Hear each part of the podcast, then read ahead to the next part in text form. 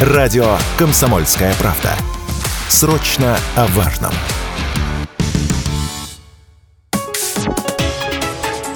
Политика на Радио КП.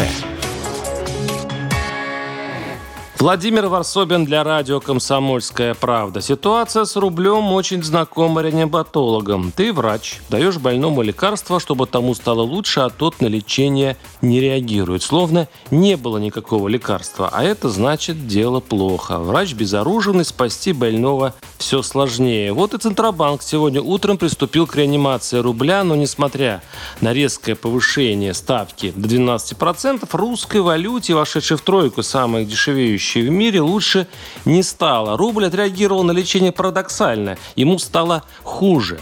Укрепившись вчера до 95, он после решения ЦБ перестал сопротивляться и подешевел сразу на 2 рубля. Кто-то кинулся скупать валюту, пишут экономисты, и этот кто-то необычные люди. Как мы видим, давки у обменников нет а большие корпорации, у которых отличный инсайт. Именно они бегут от рубля, как от прокаженного. Кто интересуется деталями, можете нырнуть в океан экономической аналитики, благо сейчас деловые каналы близки к истерике. Хотя, что будет дальше, вычислить нетрудно.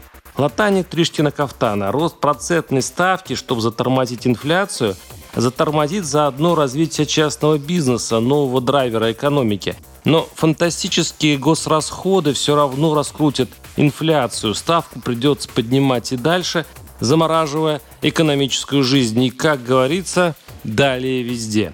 Что мы почувствуем сразу? И, кстати, неожиданным образом. Как показывают соцопросы, более половины мигрантов уже подумывают возвращаться на родину, так как в пересчете на валюту российские зарплаты становятся невыгодными. И только каждый четвертый из них готов терпеть деревенеющий заработок.